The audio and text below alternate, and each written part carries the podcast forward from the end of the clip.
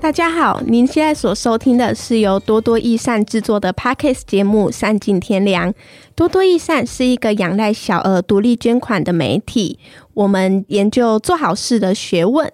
其实今天就是可以跟呃我们的听众朋友分享一下，今天发生了一件很好笑的事情，是我一直以为本人是二十三岁，结果我今天就是因为要去办信用卡，然后填那些资料的时候，才发现哦，原来我是二十二岁，就有一种你要减到一岁的那一种感觉。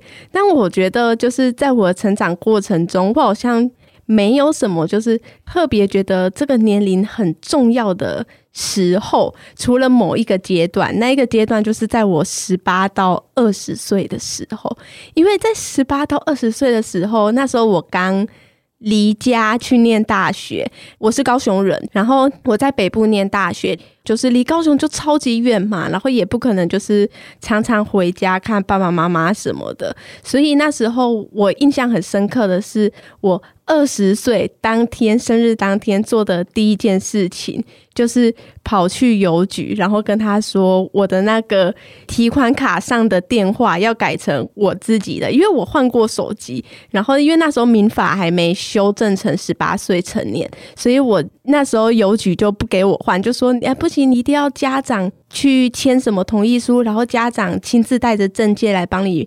办理什么的，反正我就有一段时间在台北都没有办法用我的提款卡，然后因为就是那个电话是不对的，然后就收不到验证码，所以那段时间我就觉得哦，超级麻烦。所以你知道我的二十岁的第一二三四五六七八九十个生日快乐，都是邮局的那个人跟我说的，所以他们都已经很司空见惯哦，二十岁就会有很多人就突然冒出来去。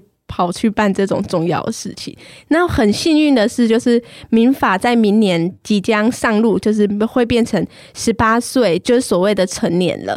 所以就是将来的年轻人们不会再遇到像我一样的困扰。但是现在有另一个很奇妙的问题，就是虽然我们的民法、刑法都是所谓十八岁就成年就要负完全责任了，但是。哎，我们的宪法对于我们的所谓的公民权、参政权，却还停留在二十岁。那我们今天就来聊聊这个奇妙的黑洞之间，这十八岁到二十岁这两岁之间到底发生了什么事情？那现在就是坐在我对面的是我们的思凯，思凯可以跟观众朋友们打个招呼。嗨，大家好，我是思凯。我来自高雄，然后现在在东吴大学读一年级的学生。对，他是我就同为高雄人，又同为东吴大学的人，然后我就觉得我们超有默契的。然后思凯就是在过去也担任了很多职位，像我在高雄市的时候，在校港高中就担任过班联会主席，嗯，然后当时也很积极的参与校外的这些学生组织，例如高雄学生民主联盟啊，我们一直在持续关心学生权益跟这些社会议题。那在今年的十八岁公民权，大家也可以来跟大家分享说，这个活动我们进行了环岛，跟我们飞去马祖、还有金门跟澎湖遇到一些奇妙的事情，可以来跟大家分享。嗯嗯嗯，就是思凯其实是一直对于公共议题超级有热忱，然后也超有行动力的人。那刚才其实有说到，在十八岁到二十岁之间，这个好像有一个年龄黑洞，但是。其实，对于一般的就是政治小白嘛，就是好像平常在新闻上也不太能看到说，到底十八岁公民权到底是在干嘛？就这好像，哎，是不是只有年轻人才有关系的事啊？或者是不是只有十八岁到二十岁这个人对他们来说才有影响力啊？那这个议题到底在争吵的点，或者这个议题想要去改进、去推动的点是什么？不知道能不能请思凯帮我们说明一下。那其实十八岁公民权，我们就拆开来讲，一个是十八岁，一个是公民权。嗯，那公民权是什么？它有创制、有复决、有投票跟被选举权。嗯，那我们现在简单来说，就台湾的现在的选举跟投票年龄都定在二十岁或二十岁以上。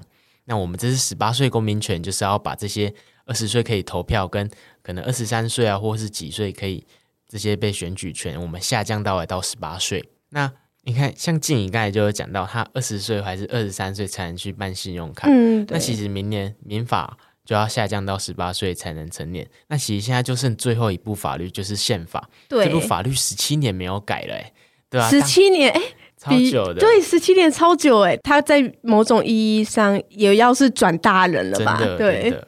而且当时制定的时候还是国民大会。现在国民大会的国民大会好像是在历史课本上会出现的词，连我那时候听到国民大会，哎，这不是很久了吗？好像我从国小到现在很少听到这个词。对对，那其实刚才静有讲到，其实民法明年就要下修，这意味着说台湾的法律很多都是把十八岁定为成年了。嗯，那其实，在宪法里面，我们还是把这个成年定在二十岁，其实是很不合理的。那怎么说呢？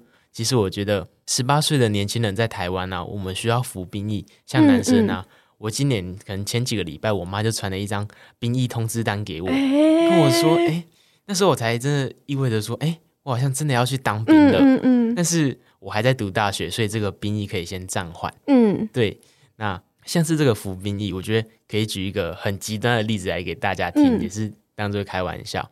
就假如今年我真的。我没有读大学，然后我被征召去当兵，嗯、然后如果台海的局势很严重，然后我们真的跟、嗯、可能跟中共打了起来，然后假如我被征召去打仗的话，嗯、那可能打完我回来十九岁，我还是不能投下我的领导人，这不是很奇怪吗？哎，对，对不对？嗯嗯嗯，就我也可能我为国家付出很多，但是我还是不能尽到我的想要的权利。对，而且就不要说这么极端好了，就是其实。连目前十八岁的人已经可以参与公务员还有司法官之类的国家考试了，但是就你现在你当一个公务员，但你却不能投票，就是好奇怪。对，就是有一种浑身不对劲的感觉。嗯、然后我自己觉得，对我来说，就是还有一个觉得很靠腰的，就是十八岁我要缴税。然后，哎、啊欸，我都付钱了，你不能给我投一下票吗？我相信一定很多，假如这是听众，可能十八岁、十九岁，一定有打工的经验吧？嗯，对。如果有打工，我有赚钱，我就要缴税。对，哎、欸，而且投保员也像，那缴税真的超复杂的。对啊，我每年都在那边弄半天。什么报税啊，我们还要自己去处理。对对对。而且跟大家分享，大家知道十八岁的人已经可以投公投了吗？我觉得这个就是某种程度意义上，就是说。国家告诉你说，十八岁的年轻人，你可以去决定一些国家未来的重大政策。嗯，在二零一八年的时候，那你很多青年啊，或是学生，我们都站出来力挺同性婚姻。嗯、对，那你在校园内，很多我们看到很多学生会或是这些学生自治组织，嗯，他们一起联合起来办一个模拟公投。嗯，嗯当年很多的公民老师，或是不管是老师或是学生，或是家长，嗯、我们都一起讨论这些公共政策。但是国家还是告诉你说，你可以去决定这些重大政策，但你不能去决定说由谁来执行这些政策。嗯，超奇怪的。嗯，嗯，嗯，其实我记得就是那一次公投的时候，就是我也是和我的一群同学们，就是搭夜车，然后连夜赶回去投票。然后那时候就会有一种就是。我觉得无论是从太阳花学运那时候，或者是前几年的公投的时候，都有一种就是这些公共的议题已经慢慢的走入就是我们年轻人的生活了。它对我们来说不只是一个议题，它对我们来说就是生活的一部分。然后我们平常就会去讨论它，然后当做就算当做一个很正式的议题，很正式的去讨论也好，或者当做茶余饭后的议题去聊聊也好，其实都是促进我们对于公共议题的认知的一种。那其实十八岁公民权这个议题，它也不是就是今年才突然冒出来了。其实从二零零五年的时候，就有很多 NGO 开始一直在推动就是十八岁公民权这件事情的。但是，一直到今年的三月，它才通过立法院的院会进入了公民复决。那刚才我们有聊到说，就是呃很多就是很奇怪的现象啊，包括我们可以当公务员，我们。可以当司法官，我们要缴税，要当兵，但是我们却不能决定我们的。市长，我们的总统是谁？这其实是一个很吊诡的现象。那我也想要问思凯，就是对你来说啊，为什么你会觉得？因为你参与这件事情参与的非常多，然后算是我自己觉得算是这个领域里面一直在投注心力的人。那你为什么觉得这件事情对你来说这么重要？让你从就是大概可能还没十八岁，还没成年就开始关注这件议题，一直到现在你已经。成年了，然后却还是愿意继续站出来为了大家发声。其实像十八岁公民权这些议题也不是今年才有的，嗯，从二零零五年或是更早，就很多有 NGO 或是很多这个领域的前辈，我们都在投入在倡议这件事情。嗯，那其实回想起来，二零零五年，如果对他们来说，当时十八岁的他们，他们现在都应该已经成家立业，有小孩了。对耶，二零零五加十，哎，现在家会不会很对他们很不礼貌？好，没关系，就成家立业吧。对啊，就是已经好像过了。好几十年，又是过了某一个时代，但这个议题还是没有持续的落出。嗯嗯嗯、但是今年他冲出了立法院，那真的是交由人民来公投的时候。那我觉得，为什么这件事会对十八岁或是对还没成年的学生那么重要的原因是，就从以前到现在，这个社会上好像都缺少了某一种青年的声音。嗯、而且在二零二五年后，台湾就真的要迈入超高龄社会。嗯，这是从高龄社会变成超高龄。对，其实大家不知道有没有听过，就是。在每年重阳节，新闻都会炒这件事情，嗯、就是要不要发礼金是吗？对，呃、而且像是台北市就发两千块，六十五岁的老人就发两千块。嗯、那我觉得这当然不是说不好，但是我觉得像是重阳节这个节日，为什么要发给长辈两千块？是某种程度上的什么意义吗？或是如果真的要照顾这些长辈，嗯、或许就是可以从长照下手，嗯、而不是直接发礼金，让他们去感受到这份心意。那回头来看台湾的这些候选人，或是这些民意代表，他们在选举的时候，嗯、他们寄出的政策，好多方向都是往长辈或是高龄化的族群来去针对，来去订定这样。嗯，那好像某部分从以前到现在都少了这些青年族群的声音，在这个台湾的社会里面。嗯、那其实如果台湾的一个社会不是一个多元的声音的话，嗯、这个多元是在讲说青年、老年或是很多。不同性别、不同族群的声音在。嗯、那如果当今天他少了青年，或者少了年轻人的声音，这个社会上是很恐怖的。如果他没有青年的声音存在，嗯、那我觉得这个社会是对年轻族群很不利的一部分。嗯，好像会有很多就是跟年轻族群比较切身相关的议题会一直被忽视，比如说。嗯，最近大家会在谈说，因为少子化的问题，所以很多私校要退场了。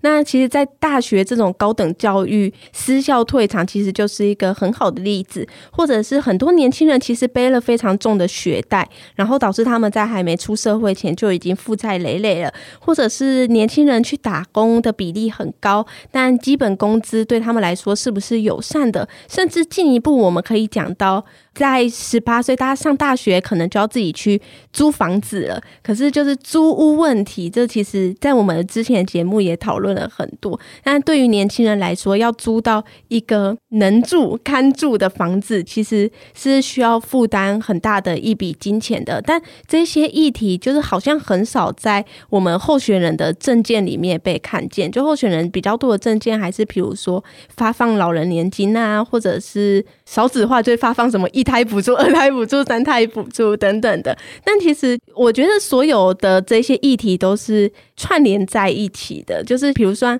像少子化好了，为什么不愿意生孩子？其实也有一部分我自己觉得啊，就是我生了孩子以后，我也会担心我孩子以后要租房子很难呐，然后他去打工时薪好低呀，过的生活好辛苦啊。我觉得其实都是串联在一起的。那其实目前呢，就是有开始有几家市调。公司有开始针对十八岁公民权这个议题去做调查了。那其实数据显示，就是四十到六十岁的朋友们，其实对于十八岁公民权的反对，或者可能没有那么严重到反弹，但会有一种“哎，这个跟我有关系吗”的这个比例是最高的。那思凯你自己的观察是，好像那个“哎，宝洁你怎么看？” 突然觉得，思凯你怎么看这一件事情？我觉得嘛，四十到六十岁的比例，我觉得他市调做出来是真的诶，就是那个民调其实是有显示的。嗯嗯嗯，跟大家分享一个小故事，就是我刚才有提到，就是高雄学生民主联盟，嗯、就是我们在为了十八岁公民权，我们就办了一个计划，是我们去环岛。那其实我们还有很多县市没有跑到，嗯、就是在。十一月二十六号前，我们会跑完这些县市。如果大家真的有兴趣要跟我们一起站出来发放文宣的话，哎、这个，加入 下方留言，思凯会去密你，偷偷记录一下，对大家可以一起跟着我们一起去发放文宣或是接奖。嗯、然后有一次啊，就是上个礼拜，我跟我们伙伴去到台东，嗯、我们就从花莲到台东这样跑下来。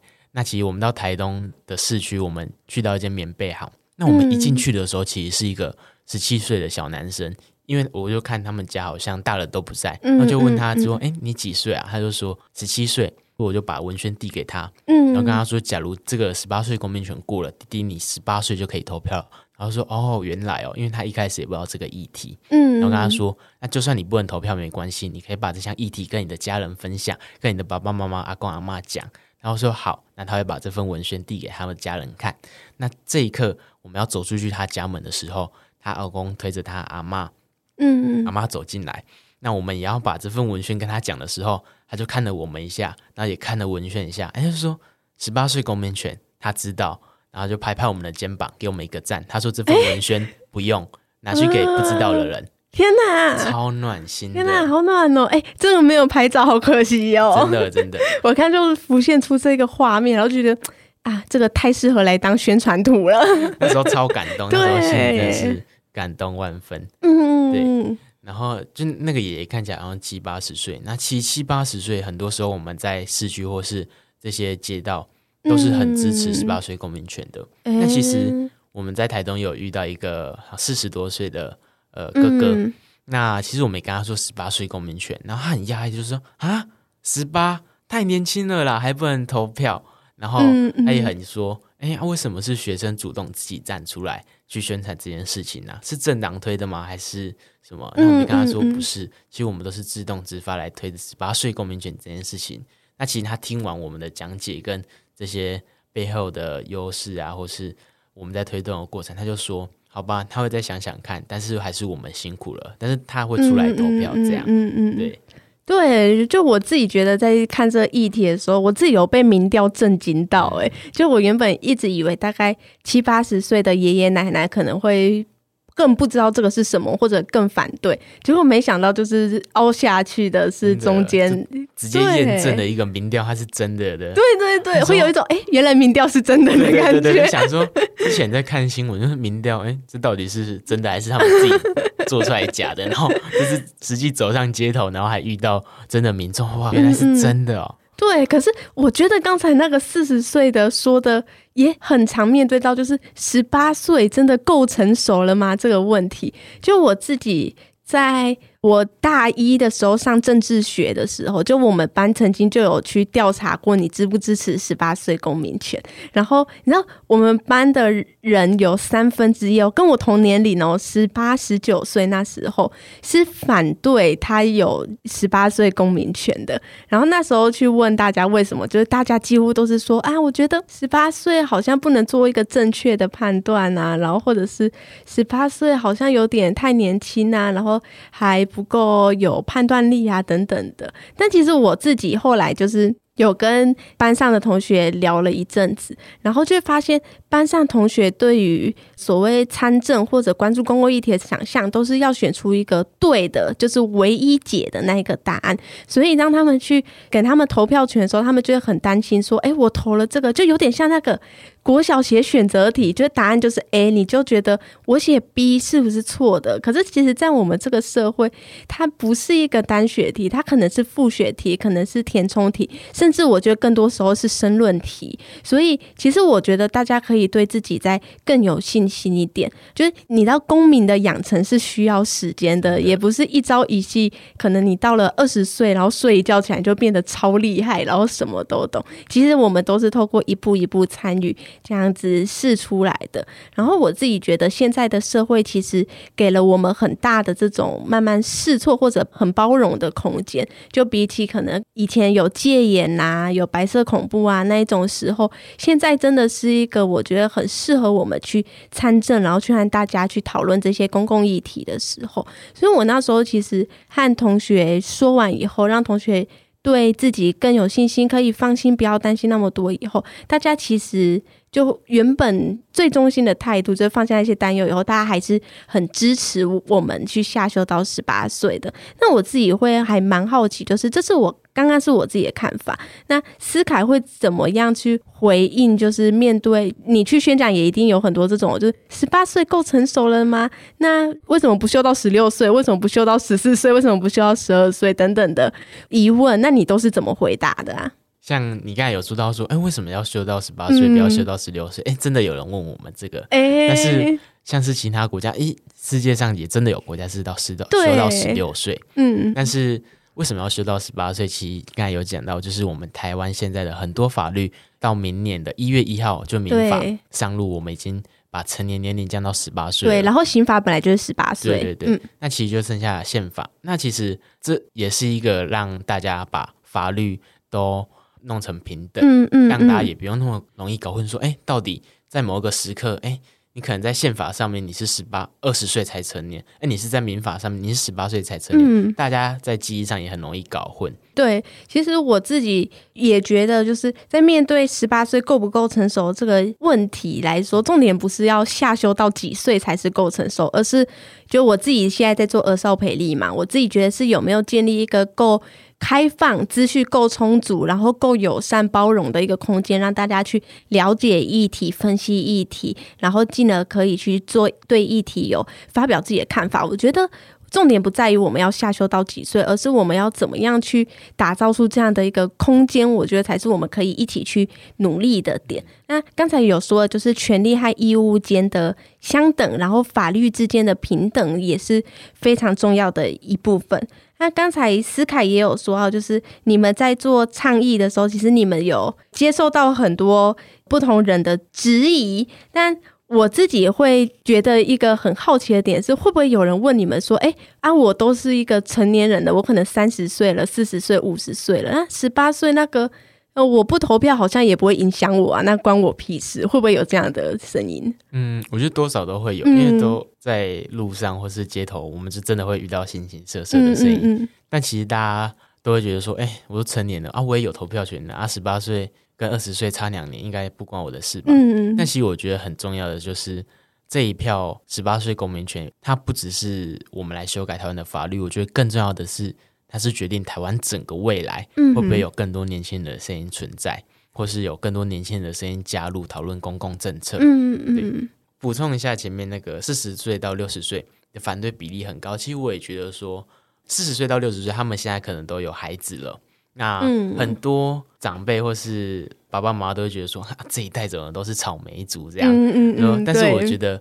每一代其实我们遇到的挑战都不同。嗯，其实像我们爸爸妈妈这个年纪啊，可能四五十岁，嗯，那其实在他们那个年纪，在校园讨论公共议题是很难的，超难的，啊、会被教官抓走的那一种吧。在当时有，在当时学校可能有个会弹吉他的学长，但是、呃、就觉得他很时髦了。对，那假如说在当时谈论社会议题是超级困难的事情，嗯嗯，嗯，但是到现在很多。在校园里，很多学生我们都会自己讨论这些公共议题。嗯、那其实很多学生会，他们都主动去关注，甚至他们有很多行动力去改变。对，所以我学生的潜力是真的很，嗯，它是有无限的可能性的。对，对，而且大家对于公共议题的想象不一定。要把它想的那么大，就是公共议题不是只有我总统要投给谁，我市长要投给谁而已。其实小到比如说我在学校营养午餐要吃什么，我们的校车能不能多开几辆，让我们都能回家，这些其实都是公共议题的一环。而且大家可能还是有个疑问说，就是为什么要下降到十八岁？所以其实我身边有一个例子，就是我一个朋友当时他高中。嗯然后他家里面遇到一些状况，然后他就又跑去一个议员服务处，嗯、然后那个议员就觉得说啊，你又还没有票，干嘛帮你？所以他就真的超消极在处理高中生的事情。那、欸、我觉得说，因为高中生或是那些十八岁的青年，十八十九岁，我们还没有选票，那、嗯、其实他们就很忽视我们这些年轻人的声音。那我觉得说，哎，好可惜，就差两年而已，或是也应该不是说差两年。十八十九岁的这些年轻人在台湾还是有很多数的，那他们的声音没有被听见，这是很可惜。那这些年轻的声音无从被听见，是我觉得是国家我们需要正视的一个问题。嗯，确实确实。刚才其实有听到，就是思凯去做这些倡议行动的一些片段。那其实我自己也很好奇，就是。在你做这个倡议行动的时候，到目前为止，就是你们团队遇到最困难的地方会是什么啊？我觉得还是有很多不支持我们的，嗯，就是他可能会不支持十八岁公民权，或是坚决不支持的那一种。但是我觉得也没关系，就是因为我觉得，或是我跟我们伙伴觉得说，哎，他到底有没有通过，其实对我们来说不是最重要的，嗯，但是重点是我们在这过程中做了什么。嗯，其实在。这过程中，大家都会说十八岁的人他们没有办法决定这件事物嘛。但是我觉得很重要的是，在这个过程中，我们十八或者十六、十七，很多有更年轻的国中生，他都一起站出来跟我们走上街头，拿着麦克风去讲出他想讲的话。嗯，那其实我觉得，我们就用行动来打破大家对我们大家这个思想，所以我们也慢慢慢慢一步来对大家改观。嗯，那我刚才说就是。其实我觉得这个十八岁公民权的修宪复决这个公投，其实我都不会在心目中，我都不会称它是公投，我会觉得它是一个大型的社会补课、公民补课现场。哦、公民补课现场，啊、嗯，我觉得这个很重要，就是我们上街头，让这些长辈或是让其他世代来了解说，哎，现在十八、十九岁的年轻人他们在想什么？嗯，那同时的。我们也让他们了解说，说也让他们看见说，哎，十八十九岁的年轻人是真的有这些行动力，是真的有些想法。我们也非常关心台湾的社会，嗯、我觉得这是一个彼此对谈的一个很好的时机。嗯嗯嗯，对。其实我觉得刚才那个形容超好哎，就是大型的公民补课现场，因为确实对于可能我爸妈甚至到瓦矿妈那一代来说。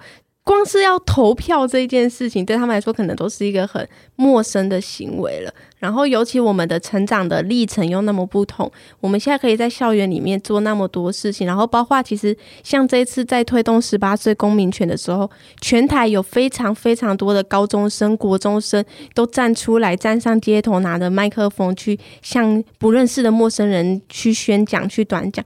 我自己非常的敬佩，就是。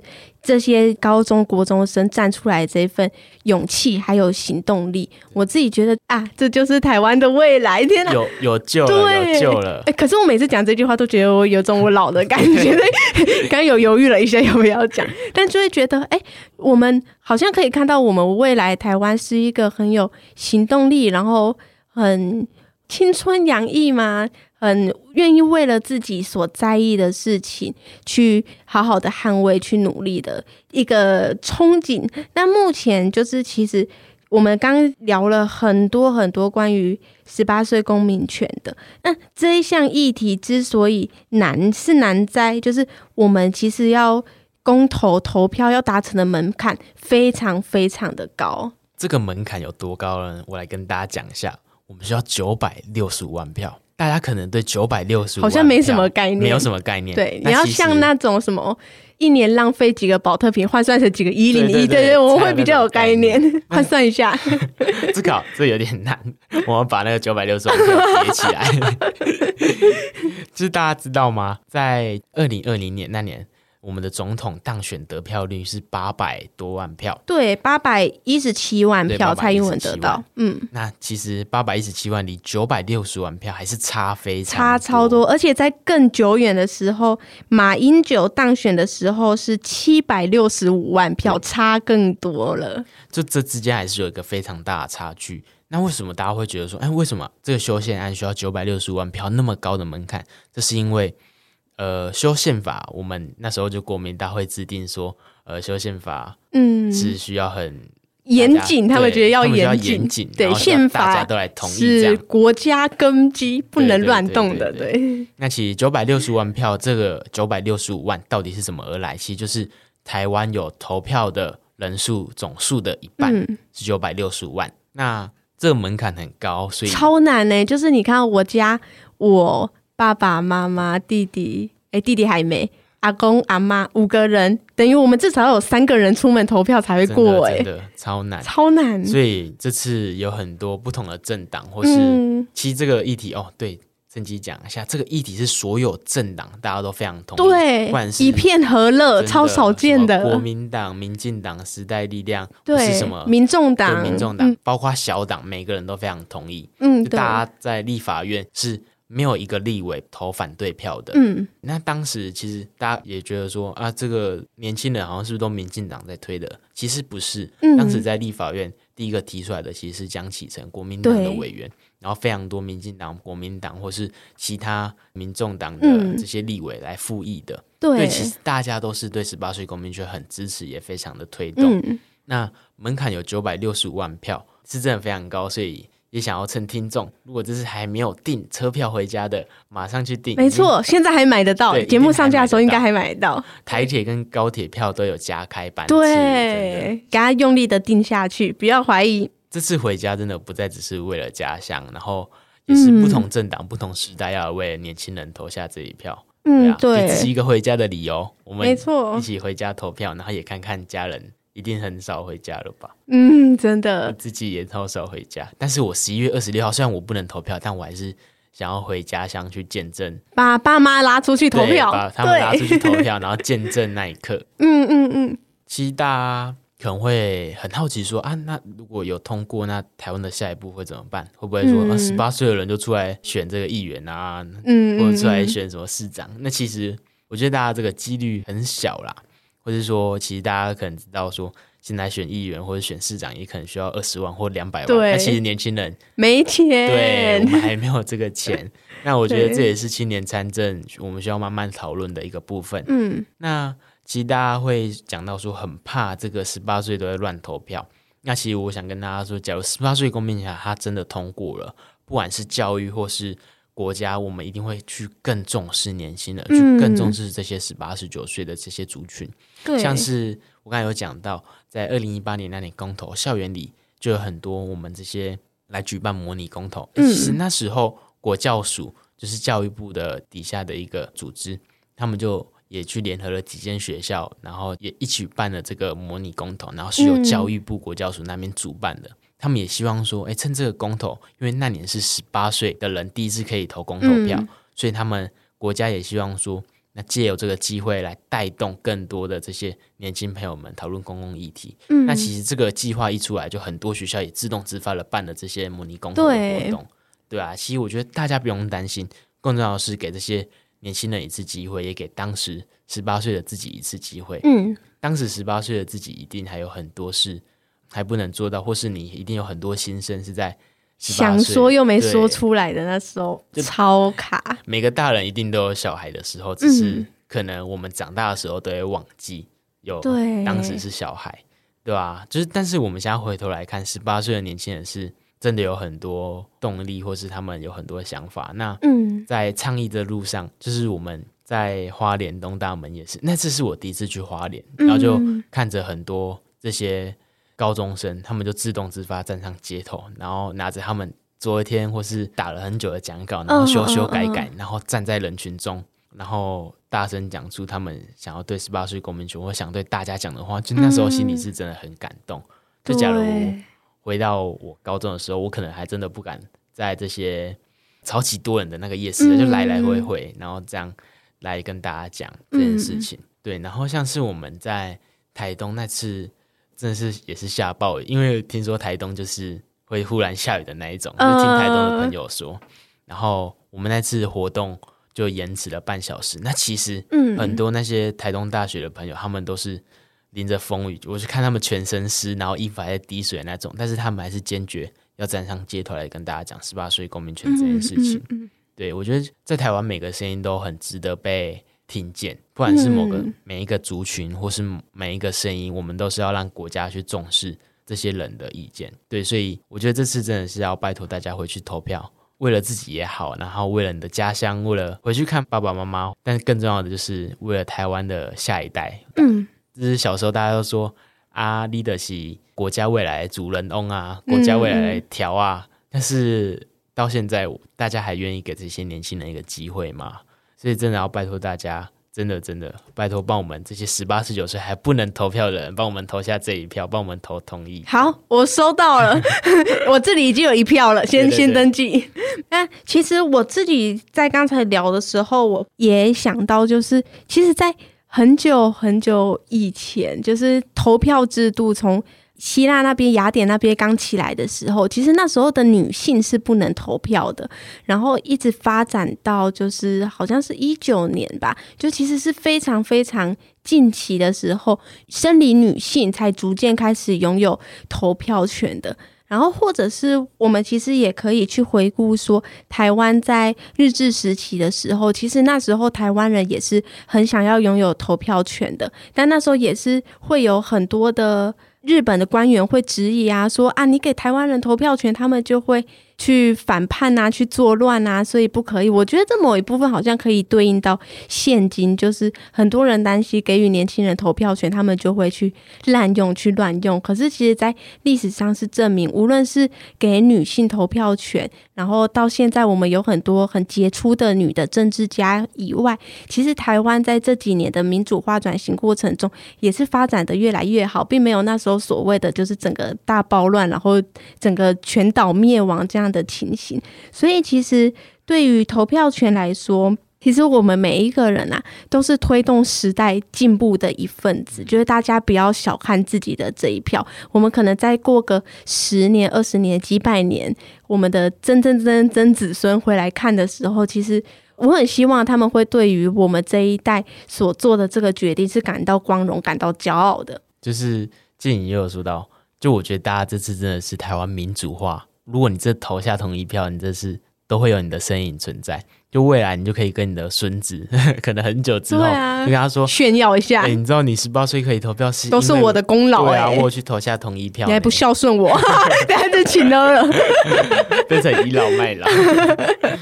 对，但是就是想要跟大家说，其实大家比较小看了自己的这一票。一来是这次的门槛真的超级爆干高的，二来其实时间拉长远来看，我们其实都是在为了我们。